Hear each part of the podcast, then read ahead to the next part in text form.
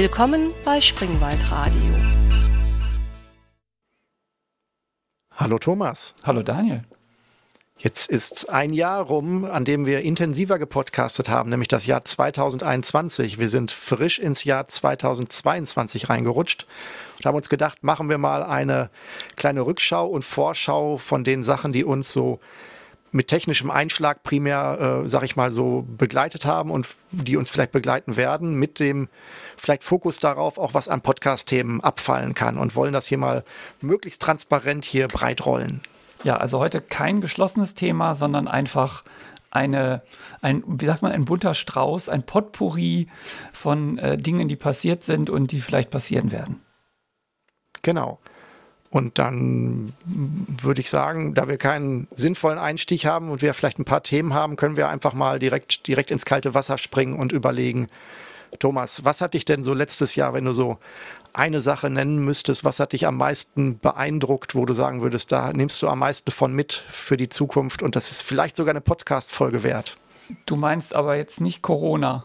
Also, das hat mich am meisten beeindruckt. Nein, das meinst du natürlich nicht. Du meinst äh, an positiv beeindruckt. An, an positiven. Zwei Sachen. Also, das eine natürlich mein, mein schnelles Internet, was ja überhaupt dann nur zugeführt hat, dass ich ja jetzt hier Glasfaser habe, dass wir überhaupt diese Remote-Podcast trotz Corona machen können, weil davor mussten wir uns ja immer ähm, live treffen irgendwo und das war ja, äh, ja, ist ja, gut, ist ja gut seit zwei Jahren nicht mehr möglich. Das ist das eine. Und das andere, ich habe ganz viele neue Sachen gelernt im Jahr 2021. Mhm. Etwas Besonderes oder etwas Schwerpunktartiges oder allgemein so, was wir jetzt einfach mal so abhaken können?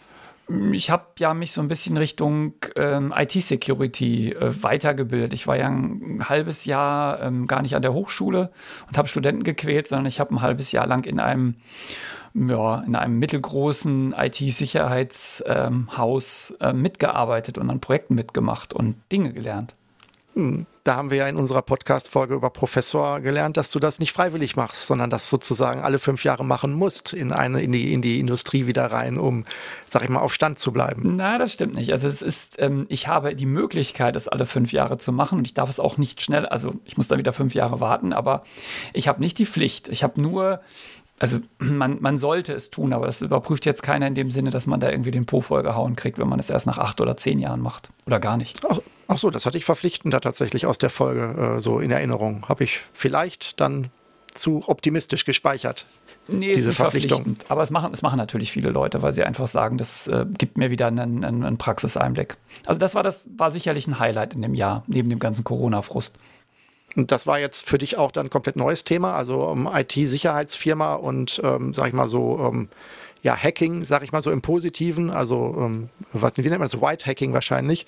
Vielleicht sollten wir auch gar nicht so viel rein. Ich glaube, ich glaube, das ist auch ein Thema, wo wir auch mal eine eigene Folge machen wollten, sollten, oder? Zu dem Thema, ähm, was du da so gelernt hast zu Reverse Engineering und ähm, ähm Software analysieren. Ja, also du hast ja gefragt, ist es was Neues gewesen? Es war jetzt nichts komplett Neues. Ich habe also wir haben ja auch schon früher über, über IT-Sicherheit hier äh, rumgepodcastet, auch in unseren früheren äh, Podcasts. Aber was jetzt für mich natürlich neu war, dass ich tatsächlich die Seite gewechselt habe. Weil vorher ging es ja immer nur darum, so theoretisch, wie programmiere ich sicher, was, auf was muss ich achten und, und, und. Und dann, wie du sagst, war ich ja quasi ein White Hat Hacker und habe ähm, anderer Leute Zeug ähm, kaputt gemacht mit deren Ein äh, zu, äh, Zustimmung natürlich. Also die Firmen sagen dann, ja, hier, wir haben eine Webanwendung, guckt euch die mal an und dann wird die halt äh, professionell zerlegt auf verschiedenen Ebenen. Hm, und das war für dich auch, ähm, also hast du da auch Erfolge erzielt am Ende jetzt, ähm, also wo du sagst, okay, du hast auch aktiv etwas eigenständig zerlegt, wo du, ähm, was dann, also, eine, also, oder war das alles angeleitet in, dem, in einem Team, wo ihr dann sowieso immer alle synchronisiert seid? Ja, also wir waren, das ist ein, das, man macht das im Allgemeinen im Team, also so ein, so ein Security Audit, das machen so zwei, drei, vier Leute, je nachdem, wie groß das ist, zusammen. Und man guckt sich da verschiedene Sachen an. Manche äh, bespielen die Anwendung irgendwie von außen und gucken, was passiert. Manchmal hat man den Quelltext, dann gucken Leute den Quelltext durch und so weiter und so fort. Und das ist dann immer für Kunden. Also es, das waren ja teilweise Kundenprojekte oder das waren eigentlich immer Kundenprojekte. Und da ist es natürlich so, wenn du so in einem, in einem Kundenprojekt was findest, dann gehst du nicht her und veröffentlicht das. das weil das ist ja, bist ja bezahlt dafür und dann sagst es dem, weist also den Kunden darauf hin. Tatsächlich ähm, habe ich aber, und das ist immer so das, was einem am meisten Spaß macht, während dieser Zeit eine Sicherheitslücke in einem relativ obskuren Protokoll gefunden, was äh, von großen Firmen eingesetzt wird, um ähm, Daten auszutauschen. Und das hat dann auch dazu geführt, dass irgendwelche armen Entwickler bei einer Firma irgendwo in Deutschland äh, keine Weihnachtsferien hatten, weil wir haben das am 22.12. gemeldet. Und die mussten das relativ schnell fixen, weil es relativ schwerwiegend war. Das habe ich gefunden, ganz alleine. Auweia. Das klingt äh, spannend. Das ist ja dann auch mal eine, also für so einen Ausflug dann ja auch eine super, sag ich mal, ein super Erfolg, dem, wo man dann sich sicherlich auch freut. Ja, du kriegst, du kriegst dann, es ist dann so ein CVE, nennt sich das, Common Vulnerability Exposure, dann gibt es da so eine Nummer und dann wird man da ähm, genannt und das, das war auf jeden Fall ähm, toll und ja, aber das, vielleicht machen wir das ja wirklich nochmal in einer vollkommen eigenen Veranstaltung reden mal über, wie ist das denn so in der Security? Das können wir auch mal als, als eigen, oder was, was ist Reverse Engineering oder was, was ist Penetration Testing? Ja, fände ich, fänd ich nicht verkehrt. Ich meine, wir haben ja selten technische Themen, das würde da bestimmt mal ein abwechslungsreiches Thema sein. Ja, jetzt gibt es ja im, im, Podcast keine Ironielampe, ne? sonst wüsste man jetzt, dass das komplett ironisch war, was du gerade gesagt hast. Ähm, ja, also das, du hattest mich, meinem Highlight, mich nach meinem Highlight gefragt. Das war sicherlich mein Highlight. Ähm, was war denn dein Highlight? Ähm, jetzt im Sinne von ähm, Aktivitäten oder das auch persönliches Highlight des Jahres? Na, ich mache das jetzt so wie du. Du hast mich gefragt, was mein Highlight des Jahres war. Jetzt frage ich dich, was war dein Highlight des Jahres? Gut, da kann ich unseriöserweise und komplett nutzlos sagen, Eichhörnchen. Und zwar ähm, bin ich ja ein sehr großer Eichhörnchen, äh, Eichhörnchen, ein Eichhörnchen-Fan und äh, wenn ich dann, ähm, wenn ich außerhalb der Corona-Zeit hier so die Straße zur U-Bahn-Station runtergehe, dann äh, ist da alle paar Wochen mal, da sind also auch hohe Bäume, dann flitzt mal ein Eichhörnchen mal mehr oder weniger nah so über meinem über meinen äh, Fußweg vorbei. Das ist jetzt ja in der Innenstadt hier. Ich wohne jetzt nicht so wie du im relativ grünen. Ist das halt ein doch eher selten gesehenes äh, äh, Tier. Und dann ist der Tag erstmal, fängt der Tag schon mal schön an. Dann habe ich erstmal die nächsten, die nächsten Stunden immer eine fröhlichere Stimmung, als ich sie vielleicht sonst hätte. Und dann haben wir jetzt hier tatsächlich den Tipp bekommen, dass es in Dortmund in einem Park äh, tatsächlich ähm, eine, dass es da Stellen gibt, wo tatsächlich äh, durch die, durch die, dadurch, dass da in der Nähe ein Seniorenheim gelegen ist und die da wohl ganz fleißig Eichhörnchen, also wirklich äh, permanent füttern, die äh, wirklich handzahm sind und auch immer sofort kommen. Habe ich dann erst nicht geglaubt und dann haben wir das ähm, einmal ausprobiert an der falschen Stelle. Das war dann sehr frustrierend. Da haben wir die mal so aus der Ferne gesehen und haben gedacht, ja, vielleicht war es das schon. Und dann haben wir dann beim nächsten Besuch, du musst auch früh morgens da sein, sonst sind die alle schon satt. Das ist das Problem dabei. Und ähm, das für uns, also da muss ich dann so um halb acht dann schon da so äh, in Dortmund bist, was ja auch erst muss erst mal hinfahren. Ähm, am, an einem möglichst ja dann auch nicht am Wochenende, sondern im Urlaub. Ähm, und aber das ist im Endeffekt ist es so, du sitzt dann da und du weißt halt, dass es ähm, dass du dann, dass du falsch warst, wenn es dann wirklich passiert. Und du, also lange Rede, kurzer Sinn, wir hatten dann so ein paar Nüsschen, so Walnüsse und äh, du sitzt dann auf dieser Bank und du hältst diese Nuss in der Hand und es krabbeln halt die Eichhörnchen an dir hoch, um dir die Nuss aus der Hand zu nehmen. Also das ist schon äh, und gleichzeitig Vögel auch, also die da konkurrieren dann kleine ähm, Rotkehlchen oder sowas konkurrieren halt dann mit den Eichhörnchen darum die kleinen Nüsschen oder die, das die die so so so Maiskörner getrocknet oder sowas wegzunehmen. Das war für mich echt, muss ich sagen, muss dieses Jahr das, wo ich, eine der Sachen, wo ich wirklich so mit, mit einer Freude im Herzen zurückschaue. Das ist, ähm, wir hören aber da nicht demnächst, dass in Dortmund im Rombergpark eine neue Pandemie ausgebrochen ist, weil irgendein Virus von Eichhörnchen auf Menschen übergesprungen ist, oder? Oh, keine Ahnung. Also, ich, also die, waren, die waren sehr, sehr nett. Also das ist ja auch schon Anfang des Jahres gewesen, so gesehen ähm, müsste das ja schon lange ähm, passiert sein. Was übrigens witzig ist bei OpenStreetMap, ist das sogar verzeichnet. Ich hatte mal ähm, aus einem ganz anderen Grund in die Karte geguckt von, von Dortmund bei OpenStreetMap und da ist wirklich eine, eine, eine Stelle markiert bei OpenStreetMap, wo steht äh, Squirrel Spot. Also es gibt einen offiziellen bei OpenStreetMap eingezeichneten Ort, wo die Eichhörnchen zu finden sind.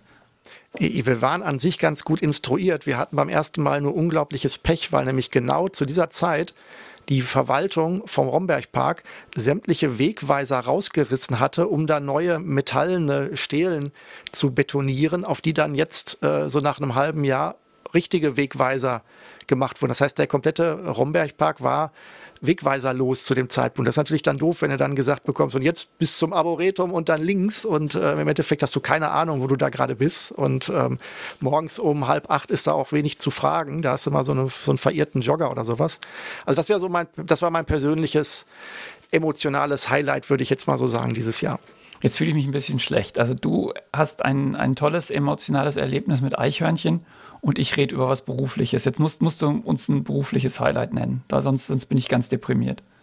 Ja gut, beruflich bin ich ja hier eigentlich sonst immer, also beruflich haben wir, glaube ich, über meinen Beruf äh, immer nur ganz, ganz in Nebensätzen gesprochen. Ne? Also ich kann tatsächlich, wenn ich jetzt so, wenn du mich fragst, muss ich sagen, war das letzte Jahr beruflich auch unglaublich spannend und ähm, also ich arbeite ja in einem äh, Fachverlag für Steuerrecht und ähm, bin da ja zuständig äh, mit für die ähm, für Entwicklung von Recherchesystemen, also Suchmaschinen und dergleichen.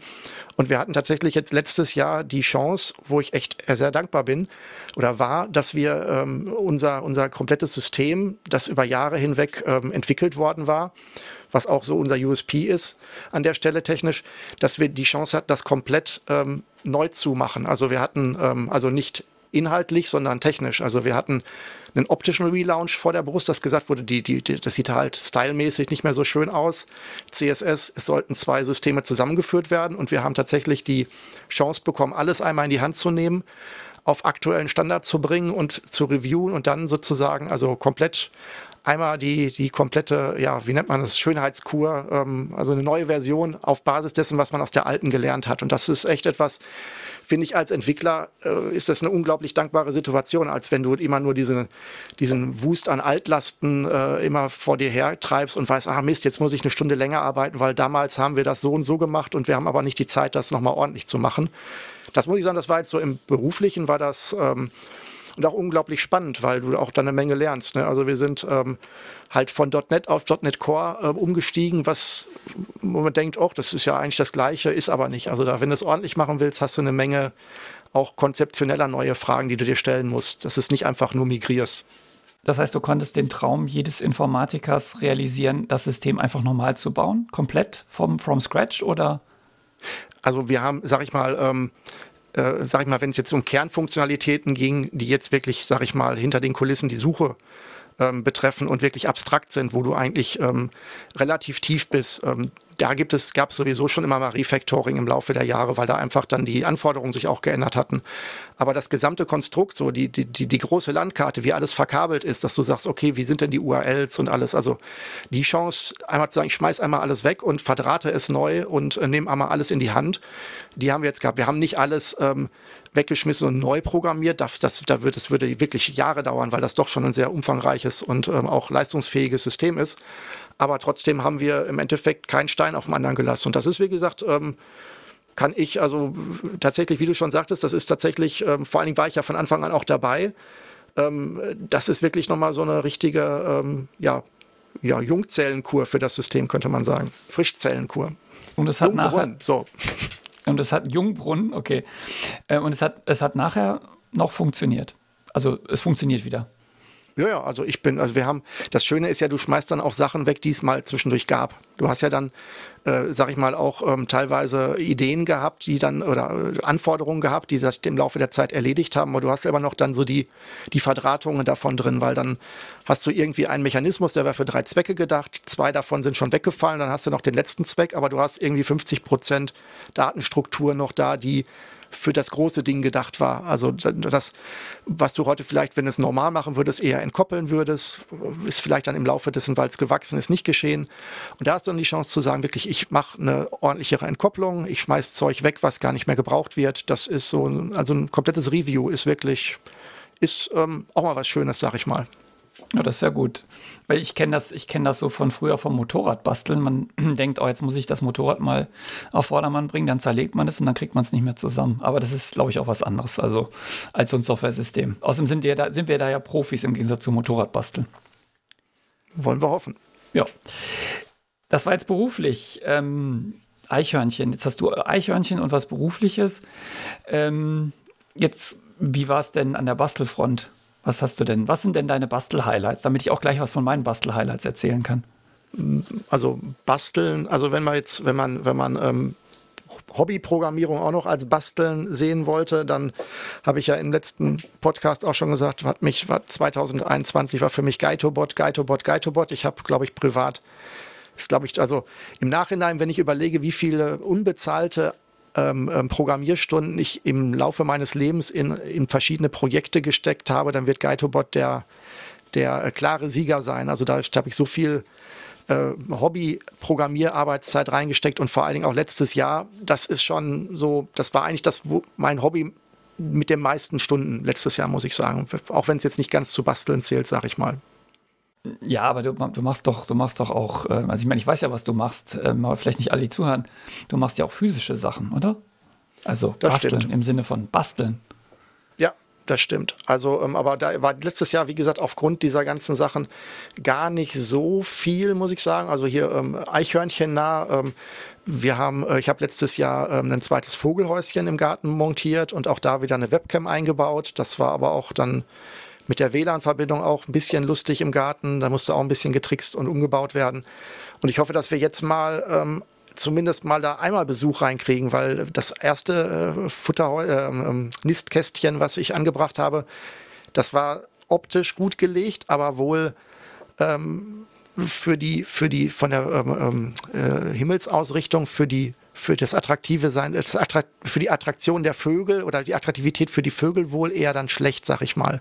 Und jetzt habe ich das Haus da eingehängt äh, von, der, von, der, von dem Schuppen, wo die Vögel auch sonst schon zweimal Neste, Nester von sich aus gebaut haben und hoffe, dass das dieses Jahr jetzt dann halt auch mal zumindest das zweite Vogelhaus dankbarer angenommen wird. War nicht Südosten die ähm, absolut perfekte Ausrichtung für das Loch von einem Vogelhaus? Ich habe das nochmal nachgelesen. Ähm, ich glaube, das ist es jetzt auch und sollte es jetzt auch sein. Und wie gesagt, wir hatten schon zweimal Nester. Einmal eines, das dann ähm, im Eierzustand ähm, ähm, verlassen wurde. Ich glaube, die hatten unterschätzt, wie die Sonne da drauf knallt, wo sie es hingemacht haben, dass sie am Ende keine Lust mehr hatten, weil das war richtig heiß in der, in der, in der Sommersonne. Und einmal ist es tatsächlich, ähm, sind die, sind die ähm, äh, kleinen, ich glaube, es sind immer Meisen, die wir hier haben, ähm, so auch geschlüpft und wurden dann aber, als sie noch so nackt waren, die äh, vier Dinger, die da drin waren, dann am, äh, am Folgetag von der Elster geholt. Äh, einmal konnte man die noch verscheuchen, aber am nächsten Tag war das Nest auch leer. Da war dann auch klar, dass die Elster das war, würde ich sagen. Also Potenzial ist da. Jetzt hoffe ich, dass es mit einem Vogelhaus ähm, halt dann ein bisschen geschützter ist gegen die Fressfeinde. Achso, die, die von der Elster gefressen wurden, waren noch nicht im Vogelhaus, die waren noch so im Nest und dann kam die Elster da dran. Genau, aber das war halt die, das war halt die, ähm, die ähm, Wand ähm, vom Schuppen, die ähm, nach, von uns aus nach links ähm, ausgeht, wo halt die Vögel von sich aus zwar noch was gebaut haben. Also dann würde ich davon ausgehen, dass das Vogelhaus da auch jetzt angenommener wird als das, was, sag ich mal, in, in 90 Grad verdreht angebracht war mein Opa war ein großer Vogelhausexperte. Der hätte dir jetzt, der hätte dir aus dem Gedächtnis sagen können, wie groß das Loch sein muss für welche Vogelart, weil das ist ja entscheidend. Die Lochgröße. Äh, Achso, Missverständnisse. Ich habe kein Vogelhaus gebaut. Also das erste ähm, hatten wir zur Hochzeit geschenkt bekommen und das zweite habe ich jetzt äh, erstanden. Ich habe es also nur, ähm, also das war jetzt, also da ist die, da war jetzt die Hobbyhürde nicht so groß. Wie gesagt, ich habe sehr viel programmiert. Ich hatte nicht so viel Zeit für Hardware-Projekte letztes Jahr. Du hast kein Vogelhaus programmiert, sondern nur eins, eins aufgehängt. Genau, bei eBay gekauft. Und, und ins WLAN gehängt. Genau. Hat denn der Vogel einen Insta-Account oder eine Facebook-Seite oder? Nee, nee, das ist ein, ein lokales Überwachungskamerasystem, ähm, das einfach nur aufs Handy. Ähm, kannst du auch auf dem Klo verstecken, die Kameras sind die ganz normalen, die du so kaufen kannst. Die, ähm, ja. Okay. Naja, also wo du gerade von ähm, Basteln erzählst, ich versuche mir gerade diese Kamera auf dem Klo vorzustellen und wie du jetzt oft darauf kommst, die erste Idee bei einer Überwachungskamera ist, die auf dem Klo hast, zu verstecken.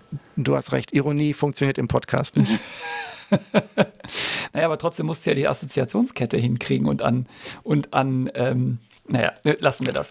Die Assoziationskette war, ähm, was ist der absurdeste Ort, wo man das macht? Und ich kann dir sagen, wenn mich ähm, auch ein Highlight letzten Jahres mal wieder Nachtflohmarkt, trotz Corona, äh, da verkaufe ich ja dann.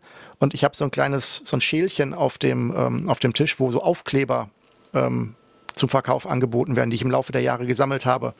Und ich habe mal irgendwann vom, ich glaube vom Chaos Computer Club einen Stapel Aufkleber gekauft und der geht immer noch super weg und das ist halt so ein roter Aufkleber, da steht drauf, aus hygienischen Gründen wird diese Toilette Video überwacht. Und ähm, deswegen komme ich drauf, dass, weil das halt, der ist immer unglaublich gerne genommen, weil er halt so absurd ist, weil wenn du den irgendwo auf einer Toilette siehst, wirst du natürlich ähm, einen super Eindruck von dem haben, was dich erwartet. Und ähm, deswegen sage ich, ähm, Überwachungskamera, Toilette, daher die Assoziation. Bei uns ähm, am, am, Rechenzentrum an der Hochschule, da gibt es auch eine Personaltoilette, in die man nur mit Schlüssel reinkommt. Und da hängt auch so ein, äh, so ein, genau so ein Aufkleber. Diese Toilette wird aus hygienischen Gründen wieder überwacht. Also, Aber doch auch nur als Scherz dann, hoffe ich, oder? Ja, natürlich als Scherz. Ja, das, wär, ja, ja. das, wär, das würde ja gegen eine, eine Million äh, Vorschriften verstoßen, wenn man das wirklich machen würde. Wobei das, glaube ich, in manchen Ländern ein Riesenproblem ist. Also ich glaube, in, in Asien ähm, gibt es extra Truppen, die die Toiletten, die öffentlichen Toiletten abchecken, weil die Leute da gerne mal irgendwo Kameras hinkleben. Also es muss da irgendwie eine Szene geben. Ja, Thomas, so viel zu meinen letztjährigen ähm, bescheidenen, äh, sag ich mal, Hardware-Basteleien im, im großen Stil. Hast du dich denn, hattest du denn mehr Chancen, dich handwerklich oder basteleitechnisch zu, ähm, ja, zu betätigen letztes Jahr? Ja, handwerklich habe ich ähm, eine Altbauwohnung renoviert. Das war durchaus äh, ein größeres Projekt, was ich über ja, vier Wochen hingezogen hat. Also Tapeten runter, Wände spachteln, neu tapezieren, streichen, Parkett abschleifen, Parkett versiegeln, ähm, all diese Dinge, die da so anfallen, wenn, wenn du eine Wohnung vor der Flinte hast, die von 1904 ist. Also die ist natürlich zwischendurch mal renoviert worden, aber zumindest ähm, die Bausubstanz hinter den Tapeten war von 1904. Entsprechend bröckelig war das teilweise. Das klingt auch spannend. Das klingt nach einem Projekt, wo man dann einmal äh, komplett alles rausräumt, ähm, für ein paar Wochen ins Hotel geht, dann alles macht und dann wieder einzieht. Genau, wenn man, wenn man das, äh, wenn man das Geld hätte oder das, das möglich wäre oder man könnte das Zeug irgendwo hinräumen, wäre das so, aber die Möglichkeit hatten wir nicht. Heißt also, ein Zimmer leer räumen, ein Zimmer machen, das Zeug aus dem einen Zimmer ins andere Zimmer räumen, dann hast du das Problem, dass dieser blöde Parkettlack immer 24 Stunden trocknen muss, aber dreimal gestrichen werden muss. Sprich, so ein, so ein Raum ist dann auch irgendwie allein fürs Parkettstreichen irgendwie drei Tage blockiert, dann kannst du da nichts reinräumen. Also man bleibt, man bleibt da schon so ein bisschen dran. Ähm, also ganz so easy war es nicht und am Ende sitzt man auch manchmal da und würde am liebsten heulen, weil es so anstrengend ist. Aber es hat ganz gut geklappt und das Ergebnis ist auch sehr, sehr schön geworden. Also da bin ich jetzt ganz zufrieden und ja, das war sicherlich das, ähm, sagen wir mal, handwerkliche Highlight. Dann habe ich noch die Möbel gebaut dafür, also Bücherregale, ähm, Sideboard und ein, ähm, ähm, na, ein Fernsehschränkchen, wo der Fernseher draufsteht. Das, was ich, das war auch noch eine, eine, eine schöne, spannende Sache, wo ich viele, viele Stunden an der Kreissäge gestanden habe bei mir im Keller und immer noch ähm, hier nach und nach diese ganzen Abschnitte entsorgen muss, die dabei entstehen, wenn man irgendwie so viel, so viel Holz schneidet. Mhm. Das heißt, das hast du auch dann selbst ähm, ähm, sozusagen designt, das Möbel. Ja, ich habe mich inspirieren lassen. Es gibt so ein, ähm, so, also ich wollte, ich wollte was haben, was steckbar ist. Ich wollte ein Stecksystem.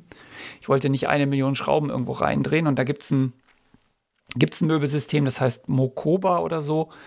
Die haben so eine Idee, wie man das macht. Das habe ich mir mal angeguckt und dann habe ich das in, ja, nicht optimiert, aber ja, ich habe schon optimiert und zwar für meine Herstellungsverfahren habe ich es optimiert, für meine Fertigungsverfahren. Und habe dann mir so ein, auf dem Lasercutter eine Schablone geschnitten und dann mit der Oberfräse diese Bretter, weil die müssen eine ganz spezielle, also an den Kanten eine ganz spezielle Form haben, sonst kann man sich ja vorstellen, sonst kann man nicht immer zwei Bretter ineinander schieben. Und das war ähm, auch, das war schon anspruchsvoll, sagen wir mal. Da musste ich auch erstmal drei Prototypen bauen, bevor ich es äh, wirklich raus hatte, wie es geht. Und das äh, publizierst du dann auch irgendwie wieder äh, Open Source, die Schnittmuster, oder ist das eher wegen dieser, äh, wegen des, dass es eigentlich einen Urheber gibt, halt nicht so unbedingt so angeraten? Ja, das werde ich nicht publizieren, eben genau, weil es ein kommerzielles Produkt gibt und da bist du ja in dem, in dem Bereich, du darfst ja privat alles nachbauen, darfst ja auch Patente nachbauen, das ist ja alles erlaubt, solange es für dich selbst ist. Aber ich würde das jetzt nicht äh, veröffentlichen, weil einfach die Gefahr dann doch gegeben ist, dass die sagen, nee, Moment, Moment, das ist irgendwie geschützt. Ich habe es jetzt auch nicht recherchiert, ob die da irgendwie ein Geschmacksmuster drauf haben oder sonst irgendwas. Ähm, es ist ein bisschen anders, aber wahrscheinlich ist es nicht genug anders, als dass man da vor einem Gericht äh, bestehen würde. Und was habe ich davon? Ich will es ja gar nicht ähm, weitergeben. Es war ja jetzt nur für mich. Aber das war ähm, relativ anspruchsvoll, weil ich auch das Holz nicht bekommen habe, so wie ich es gerne haben wollte. Deswegen musste ich das dann noch selber lackieren. Also, ja, war, das, das war schön. War das dann auch aufgrund der, ähm, der Holzknappheit? Ich meine, ähm, das hatten wir ja auch erlebt. Wir haben ja einen, äh, einen Tisch, ähm, einen Esszimmertisch ähm, erworben und da hat der Hersteller auch ähm, Probleme gehabt, Rohholz zu besorgen und dadurch hat sich das bei uns ein bisschen verzögert. Oder war das jetzt bei dir eher ein anderes Problem? Weil jetzt momentan scheint ja alles irgendwie rat zu sein. Holz, Papier scheint ja gerade alles äh, knapp zu werden. Ja, das Holz habe ich noch ganz gut bekommen. Ich hätte es aber gerne ähm, in einer bestimmten Beschichtung gehabt. Also ich hätte gerne MDF-Platten gehabt, die 12 mm dick sind und eine Melaninbeschichtung haben. die gibt es auch, die werden auch hergestellt, aber diese Firmen, die das Zeug herstellen, verkaufen nur an Möbelproduzenten und Schreiner und nicht an Normalsterbliche. Und deshalb konnte ich nur das nehmen, was man im Baumarkt kriegt. Und das war schon zu bekommen, also das Holz, aber es war halt nicht so beschichtet, wie ich es haben wollte. Deswegen musste ich es mir selber lackieren. Was natürlich, kannst du dir vielleicht vorstellen, den Aufwand nochmal in, in eine ziemliche Höhe treibt, um, um das zu machen. Ich habe dann noch einen Tisch gebaut. Da habe ich so ein bisschen mit der Holzknappheit auch zu tun gehabt. Ja, den habe ich aus Eiche gemacht und da war es teilweise schwierig, ähm, das Holz zu kriegen, aber am Ende hat es dann geklappt das war sogar dann zur Corona-Hochzeit, wo man im Baumarkt da so mit Termin äh, sich einen Termin holen musste und dann das irgendwie nur abholen durfte an der Tür und so. Da, da gab es ja so eine, so eine ganz wilde Phase hier in Baden-Württemberg zumindest. Hm. Okay, aber das ist jetzt alles durch. Also das ist jetzt sowohl Renovierung als auch Möbel ist bei dir jetzt erstmal ein Haken dran. Ja, also ich glaube, 2022 werde ich keine größeren Möbelbauprojekte mehr starten. Das ist jetzt erstmal äh, genug. Ich werde mich jetzt wieder ein bisschen mit dem elektronischen Kram beschäftigen, glaube ich. Hm. Hast du da schon konkrete ähm, Projektideen vor der Brust? Ja, die, die, das, das, das ganz große Projekt ist natürlich die, ähm, die Nachts-Toilettensuchbeleuchtung unterm Bett groß im Sinne von, äh, das wird dir sehr helfen oder das wird ein sehr kompliziertes Projekt? Weil so aus dem Bauch raus hätte ich jetzt gedacht, klingt jetzt nicht nach einer sehr komplizierten Programmierung. Nein, das wird ganz, das ist technisch natürlich ganz einfach. Es ist einfach eine, ein Bewegungsmelder, der merkt, dass man ähm, den Fuß im Dunkeln, also es ist natürlich auch noch ein Lichtsensor im Dunkeln aus dem Bett setzt und dann ein ganz leichtes, sanftes Licht produziert, was nur den Boden beleuchtet, sodass man ohne alle anderen, die im Schlafzimmer zu sind, also meistens ist ja noch noch eine andere Person, aber kann ja auch, können ja auch noch mehr sein, äh, dass man, ohne dass man alle anderen irgendwie weckt. Und dafür ist das, ähm, jetzt verziehst du wieder das Gesicht. Ja, gut, also ich meinte das jetzt, ich dachte jetzt nochmal, wenn die, kein, nein, also egal, also wer da immer im Schlafzimmer ist, ohne dass die Leute geweckt werden. Ich habe das Gesicht verzogen, weil ich äh, in meinem Kopf der Gedanke, äh, dass das, äh, das Produkt namens äh, Bodenstaubbeleuchtung kam mir jetzt so direkt äh, in, in den Sinn. Ja, das stimmt. Das könnte, ich dachte, du hattest jetzt bei den drei Personen das Gesicht oder fünf oder zehn äh, das Gesicht verzogen. Also, das ist die, ähm, das ist also technisch ein ganz einfaches Projekt. Neopixel-Streifen, Bewegungsmelder, Arduino, Lichtsensor fertig. Aber es ist groß, weil ich davon einen großen Komfortgewinn erwarte. Mhm. Das heißt, es ist dann aber auch nicht Batterie, sondern ähm, Netzteilgetrieben oder wie ist der Plan? Ja, ich habe ja keine Angst vor Elektrosmog unterm Bett. Ähm, ich denke, das wird mit einem. Also der Neopixel-Streifen zieht relativ viel Strom, wenn er an ist. Ähm, ich glaube, das wird dann eher mit einem kleinen Netzteil irgendwie produziert. Man hat ja im Allgemeinen da auch Strom an diesen Stellen, weil man ja sowieso Nachttischlampen und sowas hat. Genau. Wie ist denn bei dir? Auch, ähm, was ist denn, was sind denn deine elektronischen ähm, Pläne? Also ich habe ähm, was an, an, elektronischen, ja, was haben, hm. Also ähm, eine Sache aus dem letzten Jahr ragt noch jetzt so für mich ins nächste Jahr rein, also in dieses Jahr rein, ähm, nämlich der Industrieroboterarm, den ich da ja ähm, Anfang letzten Jahres erstehen konnte. Ich habe ja ähm, mich schon ähm, lange mit Industrieroboterarmen beschäftigt, so historischen, so aus den 80ern eigentlich, weil die günstig zu erstehen und zu warten sind und habe jetzt dann Anfang letzten Jahres ja einen bekommen, der äh, aus den 90ern dann war, der dann schon ganz viele neue Features hatte. Und ähm, da ähm, habe ich mich schon ein bisschen mit beschäftigt. Und da wäre jetzt die Idee, meinen ähm, Go-Roboter, den ich ähm, vor zwei Jahren gebaut habe, also das war ja ein, ein, Tisch, auf dem so ein, wie beim 3D-Drucker, ein kartesischer Roboter so mit drei Achsen hin und her fährt und dann mit einem Greifer Go-Steine setzen konnte, die er vorher ähm, das Go-Brett mit der Kamera beobachtet hat und dann auch ähm, auf dem Raspberry Pi mit, äh, mit mittels einer ähm, Go-KI, die ich nicht selber geschrieben habe, sondern die man per Konsole einbinden konnte, halt auch gegen dich Go spielt. Den habe ich auch schon auf zwei Maker-Fairs ähm, zeigen können, dass dann auch Leute dagegen gespielt haben. Und den habe ich jetzt aber zerlegt.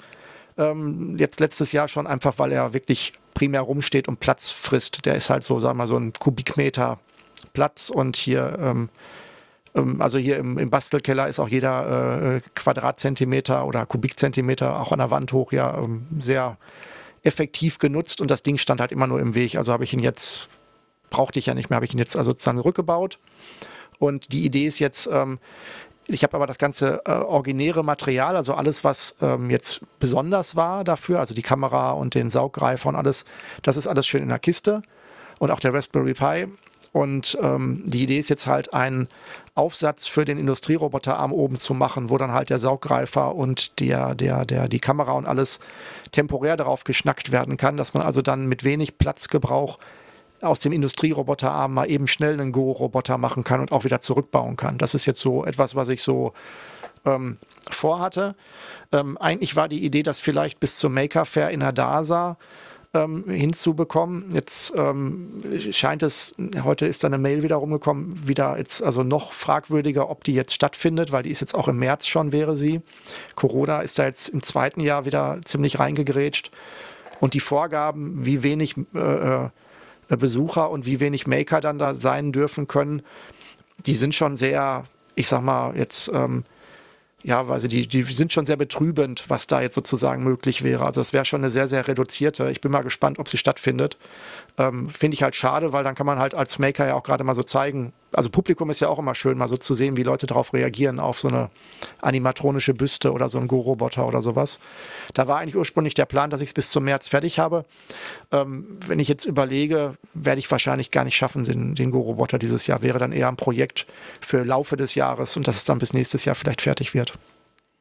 Okay, ja, die, die, die, klar, die Maker Fair oder diese ganzen Sachen, die mit, mit Publikum sind. März ist wahrscheinlich ein bisschen früh jetzt mit Omikron. Naja, aber gut, wir, wir, wir hoffen weiter, dass, dass uns der März äh, nicht komplett ver, vercoronat wird. Äh, wo du gerade Roboterarm sagst, ähm, ist denn das, also ist das nicht gefährlich, wenn da so ein Roboterarm rummacht und dann Mensch auch spielt? Oder also gibt es da ein um, ähm, Risiko? Das ist eine gute Frage. Also ähm, also vorher war es ja auch schon ein Roboter, der hätte dir theoretisch auch ins Auge pieksen können. Äh, man muss ja die, vielleicht die Dimension auch äh, im Auge behalten. Also es ist jetzt ja nicht ein Roboterarm wie äh, einer, der jetzt halt auch zufällig auch in der DASA, in, da wo die Maker Fair ja auch wäre in Dortmund, ähm, da steht auch ein Industrieroboterarm. Ähm, der ist, wenn er ausgefahren ist, glaube ich, mindestens drei Meter hoch und ähm, fährt da mit einer Geschwindigkeit vorbei. Äh, hinter, der, ist, der ist zu Recht hinter einem Drahtgitter ähm, Zaun äh, vom Publikum abgeschirmt. Ähm, aber cool ist, du kannst ihn trotzdem bewegen und programmieren auf so einem Touchscreen. Das heißt, du kannst diese unglaubliche, ja fast schon äh, Raptorenartige Energie, kannst du da mit deinem, mit so einem Schieberegler die Geschwindigkeit und sowas regeln. Also die, das ist schon eine beeindruckende Sache. Aber so einen habe ich natürlich nicht. Ich habe ja noch leider noch nicht mal einen Starkstromanschluss hier äh, im Keller, sondern nur 240 Volt. Das heißt, die, der Roboterarm, den ich habe, der ist ja eher so wie ein menschlicher Arm, sag ich mal. Und der hat auch nur eine Schlagkraft von einem Kilo, glaube ich so. Also der kann dir sicherlich schon Schaden zufügen, aber ich glaube in Richtung ansatzweise Lebensgefahr, wenn er jetzt nicht gerade einen sehr spitzen Gegenstand vorne drauf hat, wird es wahrscheinlich äh, nicht gehen. Also er kann dir nicht Robocop-mäßig Arm und Bein abreißen oder dich sonst irgendwie also ich habe schon einige, hab schon einige Sachen äh, kaputt gekriegt. Also wenn du ihn schlecht programmierst und er dann äh, in den Tisch reinfährt, dann hast du schon eine ordentliche Macke im, im Holztisch. Also das passiert schon, sag ich mal, wenn du, wenn du halt da ähm, oder halt nicht aufpasst. Also sag mal so, eine, eine ordentliche Beule oder kann er dir schon ver, äh, verpassen, wenn der einmal richtig in Schwung ist. Der ist auch auf einer unglücklichen Höhe, glaube ich, ne, wenn er so auf so einem Tisch montiert ist. Ja, also das ist ja, das ist ja, das wäre die interessante Frage, inwieweit dann überhaupt gerade bei Maker-Projekten auf einer öffentlichen Veranstaltung äh, da gibt es ja gar keine Abnahme oder dergleichen, da geht ja jetzt auch keiner rum. Das ist ja auch alles nicht gebaut worden im Sinne von ähm, im Sinne von ähm, ähm, ja von von irgendwelchen Regeln. Also das sind ja Privatleute. Theoretisch könnte ich da auch irgendwas bauen, sag ich mal. Ähm, es gibt ja Maker-Projekte, wo dann, äh, wo dann ähm, in der Make zum Beispiel ähm, wo aus einem alten Bügeleisen, das geöffnet und hochgemacht, äh, ge gebockt wird, dann halt einen, ich glaube, einen SMD-Löt äh, ähm, ähm, ähm, Unterlage und sowas gemacht wird, wo du also dann wirklich da auch damit zu tun hast, an, dem, an den Schaltkreisen für das Bügeleisen rumzuarbeiten, was dann auch immer von sehr vorsichtigen Leuten dann als Leserbrief kritisiert wurde. Ähm, ich habe keine Ahnung, wie das so ist, ob es da, eine, da eine, eine, eine Grenze gibt in einer öffentlichen Veranstaltung als Maker, die du nicht überschreiten darfst, wenn du da was mitbringst. Nee, wir waren doch mal in Hannover auf der, auf der Maker Fair das ist schon lange her, aber da war doch dieses, da war doch so ein riesiges Ding, was Feuer gespuckt hat. Ja, dieses, dieses Pferd oder was das war, ne? ja, so, genau, so ein, ein Riesending, wo Feuer und Gott weiß, was alles rauskam. Also ich kann mir nicht vorstellen, dass sowas TÜV abgenommen war. Aber gut. Ist, ist, ist vielleicht ein anderes, äh, ein anderes Thema wenn du jetzt sagst Roboterarm, machst ja, Machst du noch andere Sachen damit? Ähm, also vom Prinzip her, ähm, was ich, also womit ich mich da auch mit beschäftige, ist, ähm, wo ich mit angefangen habe, aber wie gesagt, man hört es vielleicht auch schon, die Zeit ist tatsächlich auch immer ein bisschen knapp. ich hatte mich dafür interessiert, mal Stop-Motion-Videos zu machen und da wäre der Roboterarm auch ziemlich cool, um die Kamera darauf zu montieren und dann halt auch Stop-Motion-mäßig sowohl dann es auszuprobieren, wie es ist, Kamerafahrten zu machen. Sprich, du ähm, hättest dann meinetwegen so eine eine Lego-Landschaft, wo du dann halt so was aufbaust, da läuft dann so eine Lego-Figur durch und die kannst du dann halt Stop-Motion-mäßig ja Bild für Bild ähm, ähm Snap, also fotografieren und dann halt daraus eine animierte äh, Stop-Motion-Video halt machen. Und ähm, wenn du dann aber die Kamera halt auch gleichmäßig bewegen willst, das wäre ja schon relativ schwierig. Da müsstest du dir ja wirklich so ein System mit, mit einer Spindel machen, musst dann wissen, aha, okay, pro Bild irgendwie drei Umdrehungen, damit es halt ein gleichmäßiger Kameraweg ist oder halt zwei Millimeter auf der Verfahrschiene für die Kameraslider oder was auch immer. Und das kannst du natürlich mit einem Roboterarm ähm, natürlich super tausendmal äh, nachspielen, ausprobieren, gucken, wie es ist, die Kamerafahrt halt so lange prototypen, bis sie dir gefällt und dann kannst du sie dann ja sozusagen wirklich Schritt für Schritt auf Knopfdruck immer ein Frame weiter die, den Kamera, äh, die Kameraposition bewegen. Das wäre auch noch so eine Idee, ähm, die ich da hätte, aber ähm, ich muss gucken, das wird alles eher nach hinten geschoben in Herbst. Momentan ähm, ist echt, ähm, habe ich einiges tatsächlich äh, noch zu basteln. Das heißt, es war jetzt schon eine, eine Vorschau in die, in die Zukunft. Das ist jetzt alles schon 22, würde ich sagen, so diese beiden äh, Roboterarm-Projekte. Diese Geschichte mit dem die Kamera an irgendeinem was auch immer bewegen, ist doch, glaube ich, auch das, was George Lucas erfunden hat, um für Star Wars diese Raumschiffflüge zu machen, oder? Das war doch seine große Idee, dass man nicht das Raumschiff bewegt, sondern die Kamera. Das weiß ich jetzt nicht. Ähm, das, ähm, also da, das kann sein, da bin ich jetzt nicht so drin. Ich weiß, dass ähm, was, was ich am beeindruckendsten fand, ist, dass sie halt ähm, irgendwann die programmierten Kameraarme hatten, wo sie dann auch immer die gleichen Wege wieder abfahren konnten und konnten dann halt mehrere Takes äh, immer mit der gleichen Kamerabewegung machen, dass sie sozusagen, dass du eine bewegte Kamera hast, aber trotzdem mehrere Schichten aufnehmen kannst. Das fand ich, äh, war glaube ich damals auch, ein, ob das das gleiche ist, kann ich aber nicht sagen. Mhm. Ja, gibt, also irgendwas gab es da, aber wir sind ja, wir sind ja hier kein Videopodcast. Also deswegen, also kein Filmpodcast. Obwohl können wir auch mal drüber reden, über Filme. Ich glaube, wir haben, also ich zumindest habe jetzt während der Corona-Pandemie extrem viele Filme geguckt. Ich habe mal witzigerweise nämlich nachgeschaut. Ich habe 147 Spielfilme geschaut, plus äh, ich weiß nicht wie viele Serien, weil man ja doch ähm, sehr viel Zeit mit, äh, mit, mit sowas verbringt, wenn man zu Hause hockt. Das schreibst du auf oder ist das deine Netflix-Statistik? Nee, das schreibe ich. Kann man bei Netflix gucken, welche Filme man geguckt hat? Ich habe keine Ahnung. Ich schreibe das auf. Ich habe eine App, die heißt ähm, äh, Letterboxd. Und da kann man, das ist Social Movie Watching. Also du guckst einen Film und dann kannst du das da reinschreiben und dann können Leute dir folgen und können sagen, ah, geil, den habe ich auch geguckt oder du kannst Reviews machen und so weiter. Also das ist eigentlich, ähm, finde ich ganz witzig. Und das, da gab es natürlich auch immer wie eine Art Tagebuch, welche Filme du geguckt hast.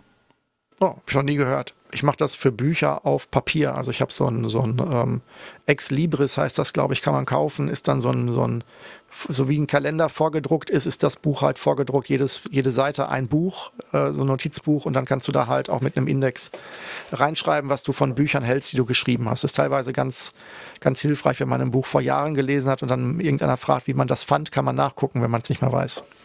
Es gibt's, für Bücher gibt es auch eine App, die heißt Goodread also das, oder Goodreads, muss ich jetzt nachgucken. Ähm, das, ich, ja, ich, man könnte das natürlich auch im Buch schreiben. Das wäre natürlich auch irgendwie ein bisschen äh, angemessener, die, die Bücher, die man gelesen hat, in einem Buch zu verzeichnen. Aber ich schreibe das auch alles in die App rein. Das habe ich aber nur 13 Bücher geschafft letztes Jahr. Ja. Na gut, bei sowas denke ich halt wirklich dann langfristig und nachhaltig. Mit einer App würde ich nicht vertrauen, dass ich da in zehn Jahren noch reingucken kann. Hm, das stimmt, ja. Also das, aber dieses, also gut, bei den Büchern ist es auch, glaube ich, nicht so wichtig. Aber dieses Letterbox, das ist schon ganz, äh, ganz nett, wenn du da so ein paar Leute hast, die du auch kennst. Und dann siehst du, ach, der hat den Film geguckt und er fand den gut. Dann denkst du, ach, den gucke ich auch mal. Oder wenn du dann Review schreibst und Leute antworten drauf, ähm, fanden es gut oder fanden es nicht gut, das ist, ist irgendwie ganz, äh, ganz nett da höre ich raus, dass ich sozusagen mich da anmelden und mich dir melden sollte als, ähm, als in deine Community. Ja, es könnte aber sein, dass wir einen unterschiedlichen Filmgeschmack haben. Da hatten wir ja so einige Fälle, wo du Filme gut fandst und ich schlecht. Aber ja, klar, kannst du machen. Also Letterboxd, ganz einfach. Gibt es als App und als Webseite. Und wir bekommen nichts dafür. Dass wir es jetzt beworben haben hier. Ja, nee, ja. natürlich nicht. Das ist, äh, ist ja nur persönliche, was soll ich sagen, persönliche Erfahrung mit diesen, mit diesen Werkzeugen. Ja. Ja, ähm, unterschiedliche Geschmäcker ähm, kann man vielleicht auch sagen. Wir, wir sitzen ja hier auch beim Podcasten und ähm, ähm, haben wir jetzt auch, ich glaube, weiß ich gar nicht, ob wir das Anfang des Jahres schon hatten, aber ich glaube, wir haben unser äh, Mikrofon-Equipment ein bisschen aufgerüstet in den letzten Monaten, also beidseitig auch, um halt hier auch unseren Hörern ein besseres Erlebnis zu bieten. Und ähm, im Rahmen dieses äh, ein verwandten Themas hatte ich dich ähm, jetzt, glaube ich, dieses letztes Jahr ähm, auf ein Phänomen äh, drüber gesprochen, was du noch gar nicht kanntest, was aber eigentlich auch schon wieder seine Hochphase äh, ähm, vorbei hatte, nämlich ASMR. Aber das, ähm, das schien ja geschmacklich, schienen wir da auch komplett asynchron zu sein. Also du bist ja da, glaube ich, gar nicht affin für, während ich das mal ganz witzig fand. Das hat mich komplett verrückt gemacht, dass da Leute leise sind. Also ich fand es ganz schrecklich. Dieses, dieses ASMR, ich habe es komplett verpasst. Es gab, bin, glaube ich, nicht der einzige Mensch, der da noch nie von gehört hatte. Nachdem du mir das gesagt hast und ich das mal ähm, bei, bei YouTube eingegeben habe, habe ich gemerkt, das ist ein Riesending. Und da sind Unmengen von Leuten, die anderen Leuten ins Mikrofon hauchen und ganz komische Geräusche machen und ganz leise sprechen. Das fand ich. Und äh, vor allen Dingen ploppen, ne? Also die im Endeffekt hier das, das, so diese Geräusche, die wir eigentlich verhindern wollen, die sind da ja auch Bestandteil. Aber ich glaube, Thomas, wir können es auch gar nicht, weil du brauchst, glaube ich, ein Stereo-Mikrofon, weil es ja dann auch wirklich diese, diese äh, Stereo-Höre, also dein, dein, dass dann die Geräusche auch um deinen Kopf herum. Ähm, also ich muss zugeben, ich äh, kann jetzt hier so groß äh, rumschwätzen und äh, großkotzen. Ich kannte es auch zu seiner Hochzeit noch nicht. Mir hat das vor ein paar Jahren der Manuel mal äh, das Thema ähm, äh, auch so nebenbei drüber gesprochen. Das ist ja wie ASMR. Und was meinst du? Und dann hat er mir das auch. Und dann, da war es aber auch schon, ähm, ist schon ein bisschen her, aber da war es auch schon vorbei. Ähm, wir haben es jetzt, also ich glaube, wir müssen es nicht erklären, oder? Also im Endeffekt, es geht darum, dass, dass Leute Geräusche auf, äh, durch Klacken oder durch, durch, durch Tippeln auf irgendwelchen Gegenständen machen, dabei sehr nah am Mikrofon dran sind und dass es äh, bei affinen Leuten dazu führt, dass sich so die Nackenhaare in einem positiven Reiz aufstellen, sag ich mal. Ich glaube, das nennt sich Tingles im, im, im Englischen, dass du Tingles hast, wenn du das hast oder irgendwie so. Also ich kann ganz sicher sagen, bei mir stellt sich da gar nichts auf. Also keine Nackenhaare und auch sonst nichts, weil es einfach, ja, ich fand es, ich habe also hab mir so drei, vier Videos angeguckt, mir sind zwei Sachen aufgefallen. A, sind es die, zumindest die bei YouTube mir vorgeschlagen wurden, waren alles attraktive Frauen, die das gemacht haben. Also ich war, und zweitens, dass das, ich finde es einfach nur super anstrengend und, und, und dieses, diese Geräusche einfach nervig, aber dass die irgendwas auslösen, nee. Also tut mir leid, ich werde auch nicht anfangen, ASMRler weder als Konsument noch als Produzent zu werden. Das fand ich, das, dafür hat es mir nicht genug, hat es nicht genug ausgelöst, sagen wir es mal so. Ich hatte mal so die Überlegung, dass man selber so einen ASMR-Kanal macht und dann mitten in diesem, weil das ja sehr laut ist, und dann mitten einmal so richtig schreit, so in dieses Mikro. Das würde, glaube ich, diejenigen, die das hören, einmal total tot umfallen lassen, weil du da wirklich in so eine unglaublich hochgepitchte also du, du, äh, du hast ja wirklich, eigentlich hörst du ja Umgebungsgeräusche, die du sonst raus, äh, rausfiltern willst. Also du bist ja in einem hochsensiblen Bereich ähm, ich glaube, wenn du dann da, äh, ich glaube, da, und die Leute wollen da ja auch entspannen, ich glaube, da könntest du unglaublich viel Schaden anrichten, wenn du da, ähm, sag ich mal, destruktiv rangehst. Ja, vor allem, weil das hier, glaube ich, auch, das wird auch zum Einschlafen empfohlen, oder? Dass, dass dann liegst du da im Bett und hörst dir dieses was auch immer an und dann plötzlich kommt irgendwie, man muss ja nicht schreien, man könnte ja auch einen, einen hupenden Güterzug nehmen oder irgend sowas, was halt genau das Gegenmodell ist zu dem leisen Geklacker. Naja. ich dachte so an so einen, an so einen Horrorschrei, so, so Scream so mäßig, so, so richtig so einen markerschütternden, naja, egal. Ja, also das, das, da hast du mich äh, hingeführt, ich habe es mir angeguckt und ich habe entschieden für in, im Jahre 2021, dass es mich für Jahr 2022 nicht interessiert, mich damit weiter zu beschäftigen, weder aktiv noch passiv. Tja, hast du denn sonst noch etwas, was dich dieses oder äh, also dieses Jahr, was ja schon das nächste, also jetzt im neuen Jahr sozusagen beschäftigen könnte, wo du schon absehen kannst, dass da etwas auf dich zukommt, wo du dich drauf freust? Ja, ich habe ähm, tatsächlich ein ähm, bei eBay ein bisschen ähm, abgehangen und habe so ein bisschen Retro-Hardware gefunden und gekauft oder ersteigert. Ähm, und zwar so ein, so ein, so ein iMac, lampenförmigen. Der ist eigentlich äh, ganz witzig. Der wurde als defekt verkauft. Da wollte ich eigentlich eine Lampe draus machen. Also dieser berühmte mit dem Fuß und diesem Arm und wo oben der Monitor ist, den wollte ich eigentlich zu einer Lampe umbauen. Da habe ich aber gemerkt, der geht noch, der funktioniert. Ähm, jetzt habe ich natürlich Skrupel, den zu zerlegen.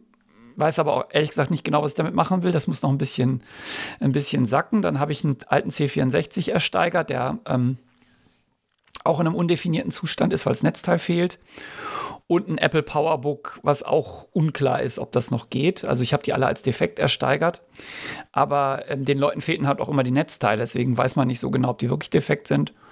Und da habe ich so ein bisschen vor, mal nach und nach die Teile wieder irgendwie zum Leben zu bringen. Also vielleicht baue ich in den C64 einfach einen Raspberry Pi ein, damit er wieder geht oder vielleicht kriegt man ihn auch so wieder ans Fliegen. Das, das ist so ein, so ein kleines Projekt, was ich äh, fürs nächste Jahr auf jeden Fall, also für dieses Jahr ähm, vor der Brust habe. Habe jetzt auch noch einen ähm, Mac Classic ersteigert, der ist aber noch nicht da, der ist auch defekt.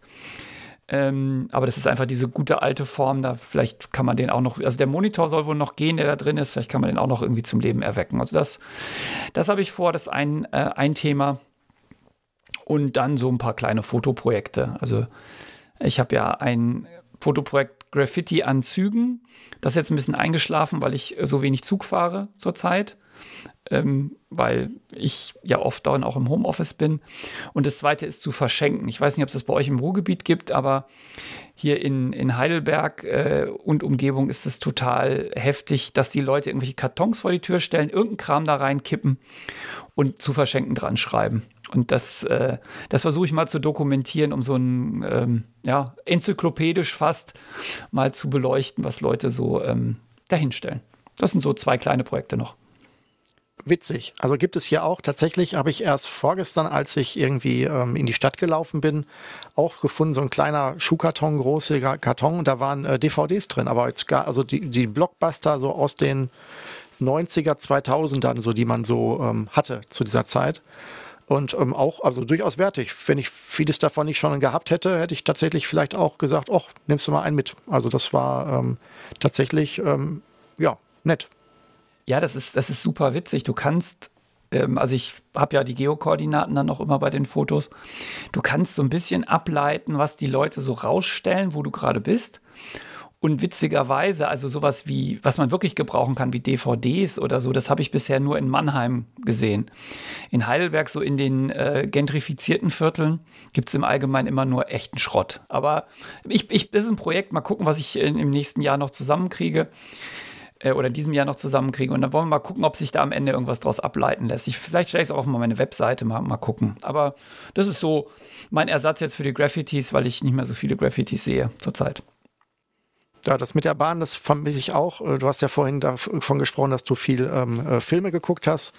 Ähm, was mir halt momentan fehlt, ist tatsächlich Lesen, also Romane lesen oder Science-Fiction-Romane oder dergleichen. Ich bin ja eher so ein Science-Fiction-Literaturleser. Ähm, Und in meinem Alltag findet das halt tatsächlich wirklich nicht statt. Also ähm, ähm, zu Hause muss ich sagen, ich, ähm, selbst wenn ich wollte, ähm, ich, äh, es passiert halt einfach nicht, dass ich mich auf, auf einen Stuhl setze und jetzt was lesen würde. Da, ähm, da nehme ich mir schon aktiv, sage ich mal, Zeiten um, um, um Comics, wenn ich welche erworben habe, die dann auch mal wirklich durchzuarbeiten. Aber so ein Buch lese ich eigentlich im, in, im, im Haushalt eigentlich eher in der Badewanne und das ist natürlich auch nicht so häufig oder im Urlaub lese ich das dann halt mal, sag ich mal so ähm, wirklich. Und meine meisten Lesezeiten habe ich halt mal beim Pendeln gehabt. Das heißt, ich habe ähm, durch den Arbeitsweg halt ähm, pro Tag eine Dreiviertelstunde ähm, ähm, Lesezeit gehabt, mit, mit Warten am Bahnhof ähm, durchaus dann auch mal länger. Und da kommt im Jahr auch eine Menge bei weg. Und das, hab, das vermisse ich echt. Also ich muss sagen, ich ähm, ist, ähm, klar, ich könnte mich jetzt irgendwie zwingen, irgendwie jetzt aufs Sofa zu setzen oder sowas, aber das, ähm, ich weiß nicht, das passiert halt einfach nicht. Da bastle ich lieber oder da mache ich irgendwas Aktives. Und ähm, das ist etwas, was ich echt, wo ich dann hoffe, wenn die Pandemie jetzt mal so ein bisschen doch wieder zurückgeht und ich mehr dann auch äh, mit gutem Gewissen im Büro sein kann, dass das da doch ein bisschen mehr kommt. Es, ich hoffe auch, dass insgesamt mehr, ähm, ähm, dass auch mehr ähm, echter Kontakt in, auch im beruflichen ist. Also ich leide jetzt nicht sehr drunter, muss ich zugeben, dass ich jetzt hier irgendwie schon so, sag ich mal, ähm, wir sind ja noch privilegiert, wir können unsere Jobs ja von zu Hause aus machen, zum Großteil, wenn es jetzt richtig hart auf hart kommt. Aber ähm, also du und ich jetzt, Thomas, ähm, ähm ich, ähm, ich, ähm, ich, trotzdem muss ich sagen, so ein bisschen bedauere ich das schon, muss man sagen, dass man die Leute wirklich gar nicht mehr ähm, persönlich sehen kann, wenn man jetzt, äh, sag mal, sehr verantwortlich damit umgeht. Ja, das ist bei uns, bei, bei, uns ist natürlich mit den, mit den Studierenden ist das eine absolute Katastrophe. Also natürlich funktioniert das alles irgendwie online und remote, aber es geht halt ganz viel verloren. Also du hast, du guckst ja immer nur auf graue Kacheln, die machen ja ihre Kamera meistens nicht an, die Leute. Also bei größeren Gruppen, bei kleineren kannst du schon sagen, jetzt macht mal eure Kamera an, aber bei größeren Gruppen passiert das nicht. Und du kannst ja auch niemand über die Schulter gucken. Normalerweise, wenn du irgendwie eine Programmierveranstaltung hast und kannst, und die machen da gerade irgendwas, kannst du rumgehen. Das funktioniert nicht. Also ich hatte ja jetzt dieses Jahr, ähm, nee, letztes Jahr schon, hatten wir im Wintersemester, haben wir in Präsenz gestartet. Aber dann auch Mitte November war das vorbei. Das äh, das war einfach nicht mehr zu machen, weil die Zahlen hoch und hoch und hoch gingen und die Leute auch irgendwann, also die Studenten haben auch gesagt, sie fühlen sich einfach nicht mehr sicher. Ja, obwohl wir natürlich Testpflicht haben und Impfpflicht und du kamst also gar nicht ungetestet oder ungeimpft rein. Aber trotzdem war das, ähm, das war eine, war eine komische Stimmung. Ja, wenn du mit 30 Leuten im Raum bist, alle haben Maske auf. Also das, was Lehrer zurzeit jeden Tag haben, hatten wir auch, aber äh, bei uns haben wir dann Mitte November gesagt, jetzt, jetzt reicht's und jetzt gucken wir mal nach Omikron. Äh, oder jetzt kommt ja erstmal Omikron, wie es dann weitergeht. Also zurzeit sind wir auch alles, machen wir alles remote, außer ein paar ganz wenigen Veranstaltungen. Da hoffe ich auch mal auf die Zukunft und auf, auf dieses Jahr, dass das besser wird. Ist natürlich nicht sicher, weil die menschliche Dummheit leider unendlich ist. Also da, ja, schauen wir mal. Ja, also wie gesagt, soziologisch ähm, hoffe ich das auch und würde, bin da also auch, wie gesagt, ich bin, bin jetzt nicht der Erste, der, der sozusagen wieder rausrennt, wenn es geht, aber ähm, sag mal, wenn es verantwortlich geht, ähm, freue ich mich auch sehr drauf. Wie gesagt, positive Seite davon, die man dem halt abgewinnen kann, ist, dass man halt dann tatsächlich sich mehr mit Projekten beschäftigen kann, weil die Pendelzeit halt wegfällt, also mit privaten Projekten das ist halt schon. Ich habe jetzt bei mir jetzt auch hier ähm, tatsächlich das letzte Jahr, glaube ich, so viel wie noch nie hier im Bastelkeller auch wirklich umgeräumt, aufgeräumt und ähm, tatsächlich auch die letzten zwei Monate hier auch ähm, sogar noch ähm, Material dazu geschafft.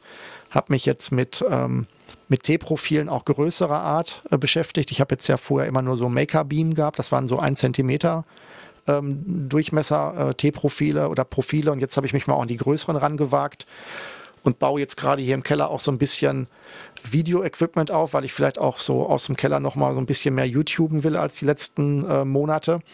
Und da sind auch hier, selbst für, für ähm, als Stativ sind äh, T-Profile auch sehr gut geeignet, wenn man sie an die Wand nagelt. Das heißt, es gibt demnächst nicht nur einen Podcast von und mit dir, sondern auch noch ein Video. Nee, du machst sowieso schon Videos, ne? Aber das gibt dann was Regelmäßiges, oder? Äh, ja, also sagen wir mal so, ich, ähm, ich mache ja schon ziemlich lange Videos. Da das sind ja auch einige, die, ich glaube, vor zwölf Jahren, die da äh, habe ich, glaube ich, angefangen damit, oder vor 13 Jahren sind die ältesten Videos. Aber halt alles mehr so Dinge gefilmt und draufgehalten. Und ich habe ein Video, das ist so eins, ist auch schon wieder ein paar Jahre her, da gucke ich dann so frontal in die Kamera und sage, hallo, ich bin Daniel Springwald und heute zeige ich euch, wie man die Kinect mit der Oculus Development Kit 1 ver, ähm, ähm, ähm, verbindet. Das ist auch schon wieder ein paar Jahre. Das war aber auch sehr gestellt und sehr steif, sag ich mal so. Und auch dann halt oben im Arbeitszimmer, was auch so ein bisschen unruhigere Kulisse ist und auch mit der Beleuchtung immer schwierig ist. Und ähm, ähm, ich wollte halt jetzt mal so ein paar Sachen, die ich, die ich blogge, jetzt gerade so mit dem Roboterarm, die im Blog teilweise schwierig rüberzubringen sind und dafür jetzt aber nur so ein, so, ein, so ein Videoausschnitt zu machen, so wie so ein GIF, wo man dann einfach nur so eine Animation sieht von einem Roboterarm, der sich dreht oder sowas, ist auch doof.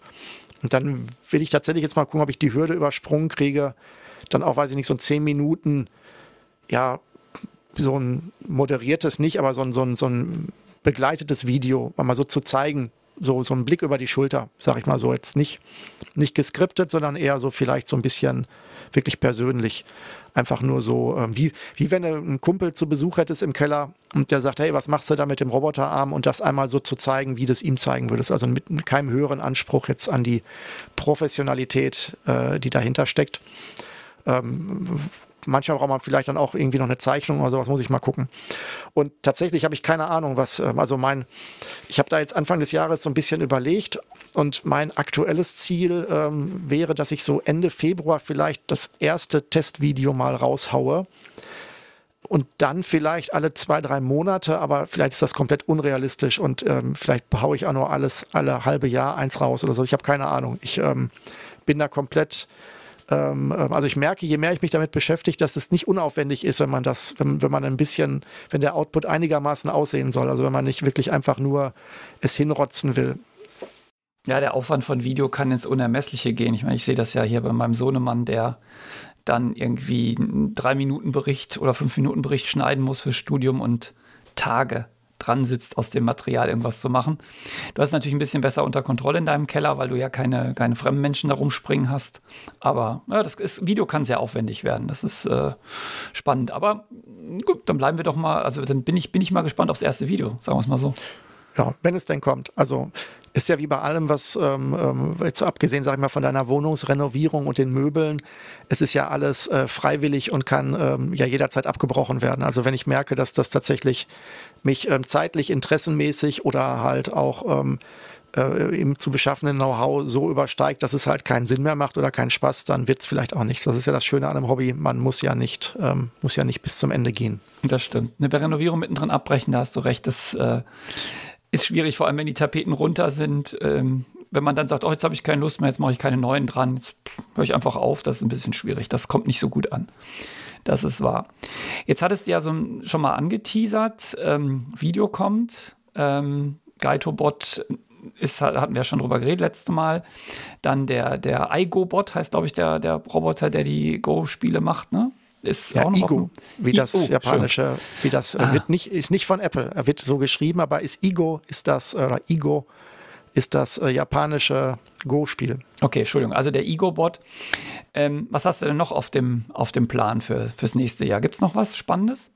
Boah, das wird dann schon diffuser. Also ich habe so ein, ich habe so ein so ein paar Satelliten, die so, sich so im Kreis drehen, ähm, aber das, ich, klar, ich kann jetzt, kann ich jetzt viel erzählen. Also sag ich mal Sachen, wo eher so die, wo kein konkreter Plan da ist, sondern mehr so eine so ein, so ein Wunsch, sich damit zu beschäftigen. Also das, wenn ich so drüber nachdenke, sind eigentlich nur zwei Sachen, sage ich mal, die sich so, ähm, äh, die so, wo es so unter den Fingern brennt, aber wo ich eigentlich so sagen muss, eigentlich so eigenverantwortlich müsste ich mich erstmal mit den Sachen beschäftigen, die ich jetzt gerade gesagt habe, sonst verzettel ich mich wieder. Dann hast du dann zig Sachen angefangen und kriegst da nicht fertig. Also ich habe jetzt tatsächlich ähm, auch in den letzten Jahres etwas geliefert bekommen, was ich gekickstartet hatte, was ich vor, ähm, oh, das, das, dauert ja immer urlange, du kickstarterst was, dann wird dir gesagt, irgendwie du machst das im Januar, steht dann Versendetermin Mai und es kommt dann irgendwann im April nächsten Jahres. Also das ist ja leider, äh, also Zeiten sind da ja immer, also zumindest bei den technischen Projekten unglaublich ähm, überzogen, war so meiner Meinung nach.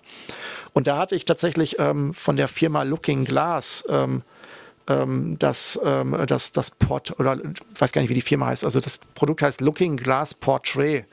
Das ist tatsächlich ein holographisches Display. Ähm, ist jetzt schwierig zu erklären. Ich habe ja, ähm, also im Endeffekt ist es lentrikular, das, was du mit den Wackelbildern so auf den Postkarten hast, die du so früher am, am, am, am, am, am, am Kühlschrank hinkleben konntest. Die gab es ja in zwei Varianten. Du hast sie bewegt und dann hat sich da eine Animation gezeigt. Oder es war halt ein 3D-Bild, weil ähm, diese, diese, die verschiedenen Positionen, mit denen du auf das Lentrikularbild guckst, halt für 3D verwendet wurden. Und das macht ja der Nintendo 3DS, hat das ja auch, der hat ja auch so einen so Bildschirm drin, wo du genau über das gleiche Prinzip halt rangehst und in der ähm, verbesserten Version haben sie sogar eine kleine Infrarotkamera, die deine Augen tracken damit das die Verschiebung des, des Linsenrasters zu deinem Augen passt und nicht immer ständig springt, weil bei der ersten Generation hast du, wenn du das Ding ein bisschen bewegt hast, kam immer so diese, diese Streifen, die da über das Bild gingen, was du bei diesen 3D-Lentrikularbildern oft hast. Und das haben sie bei dem zweiten ähm, weggekriegt. Und diese Firma, ähm, die dieses Looking Glass Porträt macht, die haben das in groß, so in Aquariumsform schon immer gehabt. Unerschwinglich wäre für mich, also wie gesagt, unerschwinglich. Und haben das jetzt in so Postkartengröße auch gemacht. Und die haben halt wirklich das Lentrikularsystem so auf die Spitze getrieben, dass du, äh, äh ich glaube, bis zu 50 verschiedene Blickwinkel in dieses Linsenraster reinrechnest. Das heißt, du hast ein 3D-Bild, das du sehr, sehr stark kippen kannst und du kannst dann wirklich, du hast im Endeffekt so eine kleine, so einen kleinen, wie so ein Bilderrahmen in, in, in Fotogröße, hochkant und du kannst da aus Unity oder aus Fotos, die du machst, ähm, ein, ein Bild hochladen. Das ist also ein digitaler Bilderrahmen mit einem Monitor drin. Und du kannst dann wirklich ähm, drumherum gehen und wenn du den Kopf hin und her bewegst, dann kannst du von links und rechts wirklich sagen. Also wenn ich zum Beispiel dein Gesicht jetzt äh, von, auf diesem, als Porträt da drin hätte und würde zur Seite gehen, dann würde ich deine Nase auch von der Seite sehen und wenn ich auf die andere Seite gucke, würde ich deine Nase auch wirklich von der anderen Seite sehen. Und das habe ich in dieser Perfektion und in dieser Qualität, ähm, hätte ich nicht gedacht, dass es geht. Ich bin ja auf sowas auch schon ziemlich lange scharf. Ich habe ja damals auch Hologaito gebaut, der aber nur mit einer 2D-Projektion arbeitet. Das sieht halt auf dem Video toll aus, aber in Live ein bisschen langweilig. Lange Rede, kurzer Sinn. Da würde ich halt, ähm, bin ich auch scharf drauf, da Software zu schreiben, also so eine Art Desktop Assistant, dass da halt so ein Männlein drin lebt, das dann halt auch über AIML sich mit dir vielleicht unterhalten kann. Also sozusagen Hologaito 2.0 so als Idee.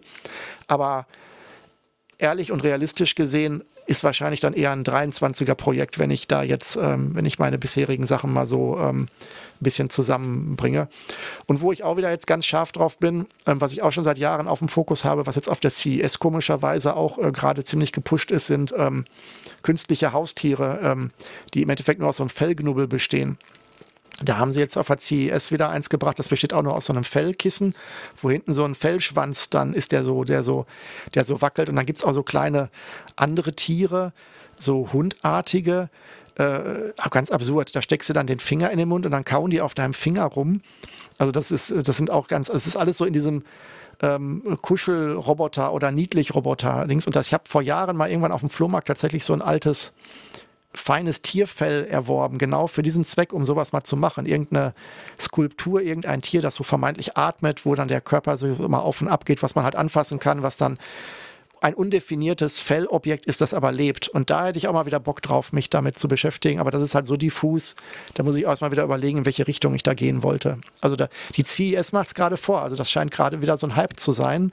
Das motiviert mich jetzt mal, mich mit dem Thema wieder zu beschäftigen. Das gibt bei Star Trek doch in der ersten also die Tribbles. Die Tribbles, ne? Genau, ich hätte gerade ob Tribbles oder Tribbles heißen das sind doch so, so Fellknäuel, die, die glaube ich, noch nicht mal an die, äh, gar keinen, die, die schmeißen es einfach nur rum und tun so, als ob die leben in der, in der Folge, wenn genau. ich mich richtig erinnere.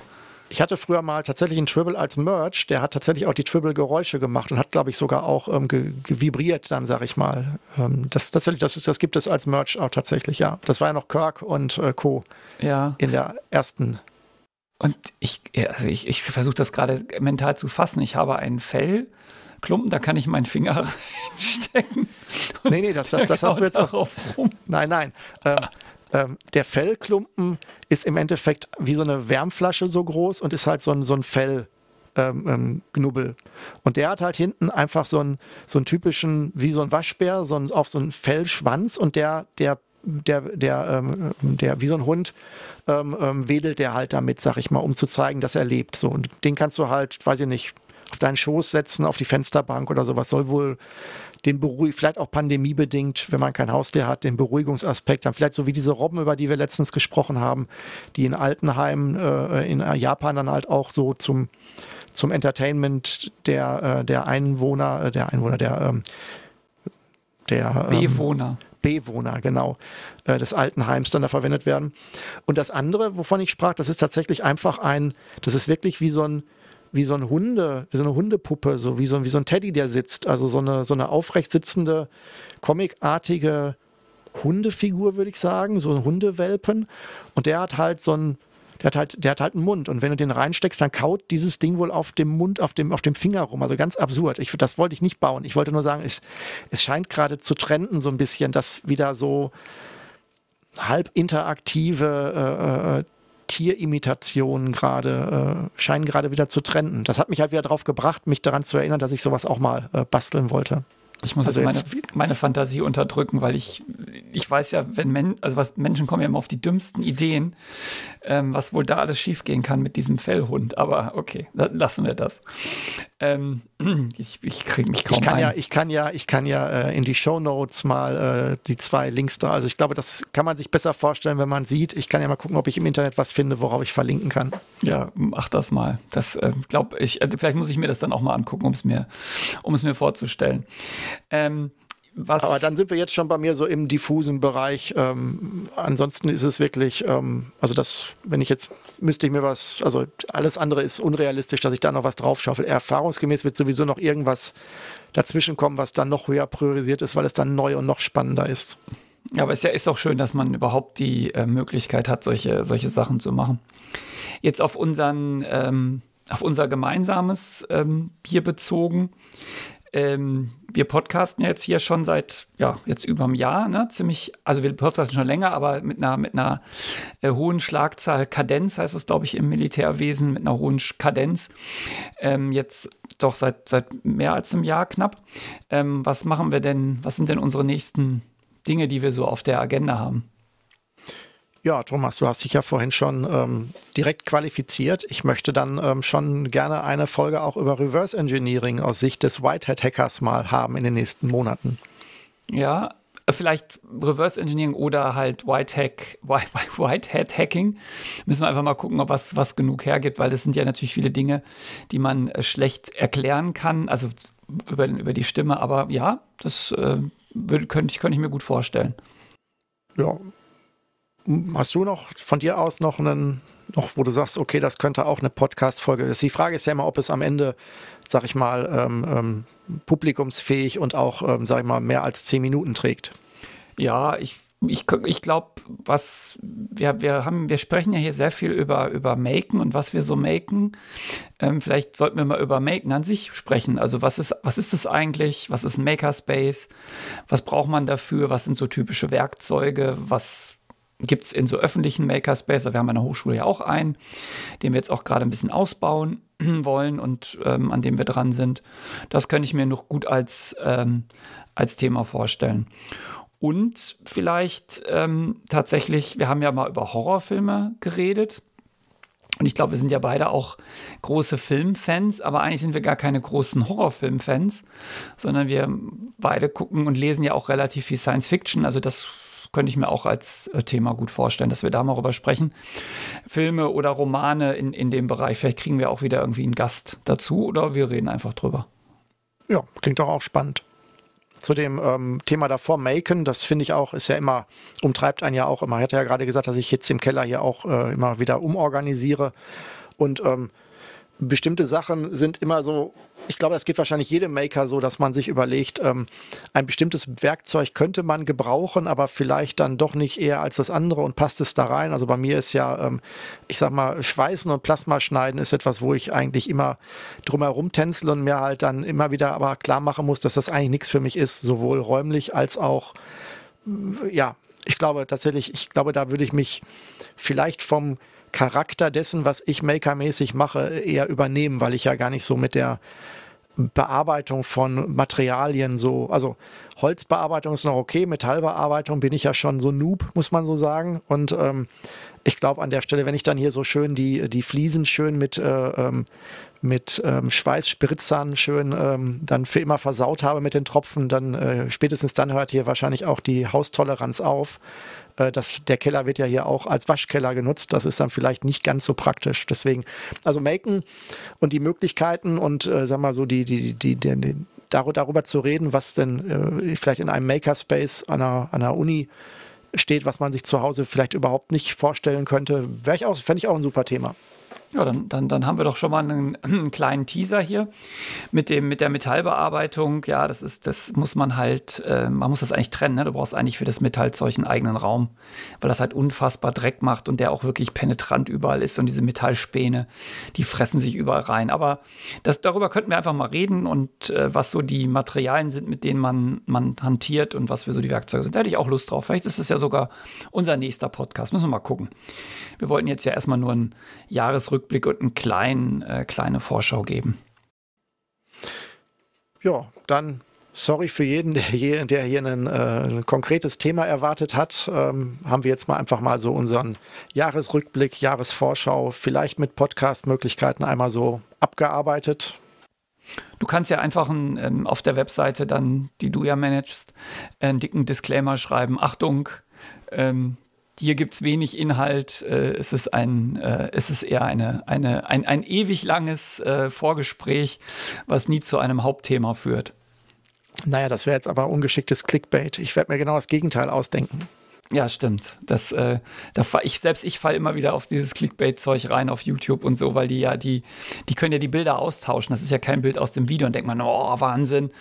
Äh, und dann klickt man drauf und dann geht es in dem Video um was ganz anderes. Das ist wirklich, ähm, Ja, also aber selbst, selbst, selbst kleine, vermeintlich seriöse Formate machen das. Also es gibt hier, ich weiß gar nicht wie, also es gibt diesen einen Elektriker, den wir uns auch beide, äh, über den wir letztens gesprochen haben, der dann ähm, offenbar auch irgendwie, der wurde jetzt irgendwie verklagt oder ähm, äh, irgendwie gemeldet, weil er irgendwie, also bei, ich glaube bei, äh, entweder gerichtlich glaube ich nicht, aber bei seiner, bei seiner, ähm, bei seiner Zunft.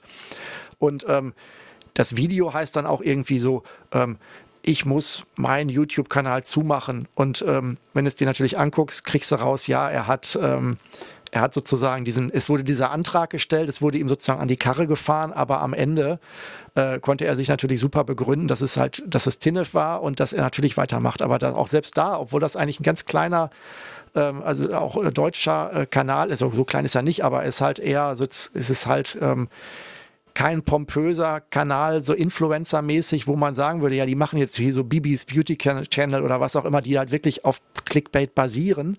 Ähm, selbst da ähm, sind die Videos äh, reißer, äh, die Titel reißerischer als das Video und ich fall drauf rein. Das ist echt ärgerlich, muss man sagen. Ja, genau. Ich bin da auch drauf reingefallen auf das Video. Und der heißt irgendwas mit Prof Wood, komischerweise. Der hat irgendwie Wood im Namen, obwohl er Elektriker ist. Also ich, hab, ich bin da ursprünglich drauf gekommen, weil ich dachte, da geht es um Holzbearbeitung und dann habe ich gemerkt, nee, das ist ein Elektriker. Ähm, irgendwas mit Wood hat er im Namen, aber gut. Ja, ähm, ich glaube, wir müssen das jetzt auch nicht ewig dehnen, weil es ja ein, ähm, wir kein Thema haben, was wir abschließen müssen, außer das Jahr 2021. Das ist ja jetzt ab, das hat sich von alleine abgeschlossen. Da mussten wir gar nichts für tun. Ähm, denke, also von meiner Seite sind wir durch. Gibt es noch was, was du der Welt sagen musst? Nö, ich bin auch, ähm, das wäre so, genau, wäre auch mein Status. Alles klar. Dann planen wir mal den nächsten Podcast in hoffentlich nicht allzu langer Zeit. Und bis dahin sage ich einfach mal Tschüss, Daniel. Ja, und Tschüss, Thomas.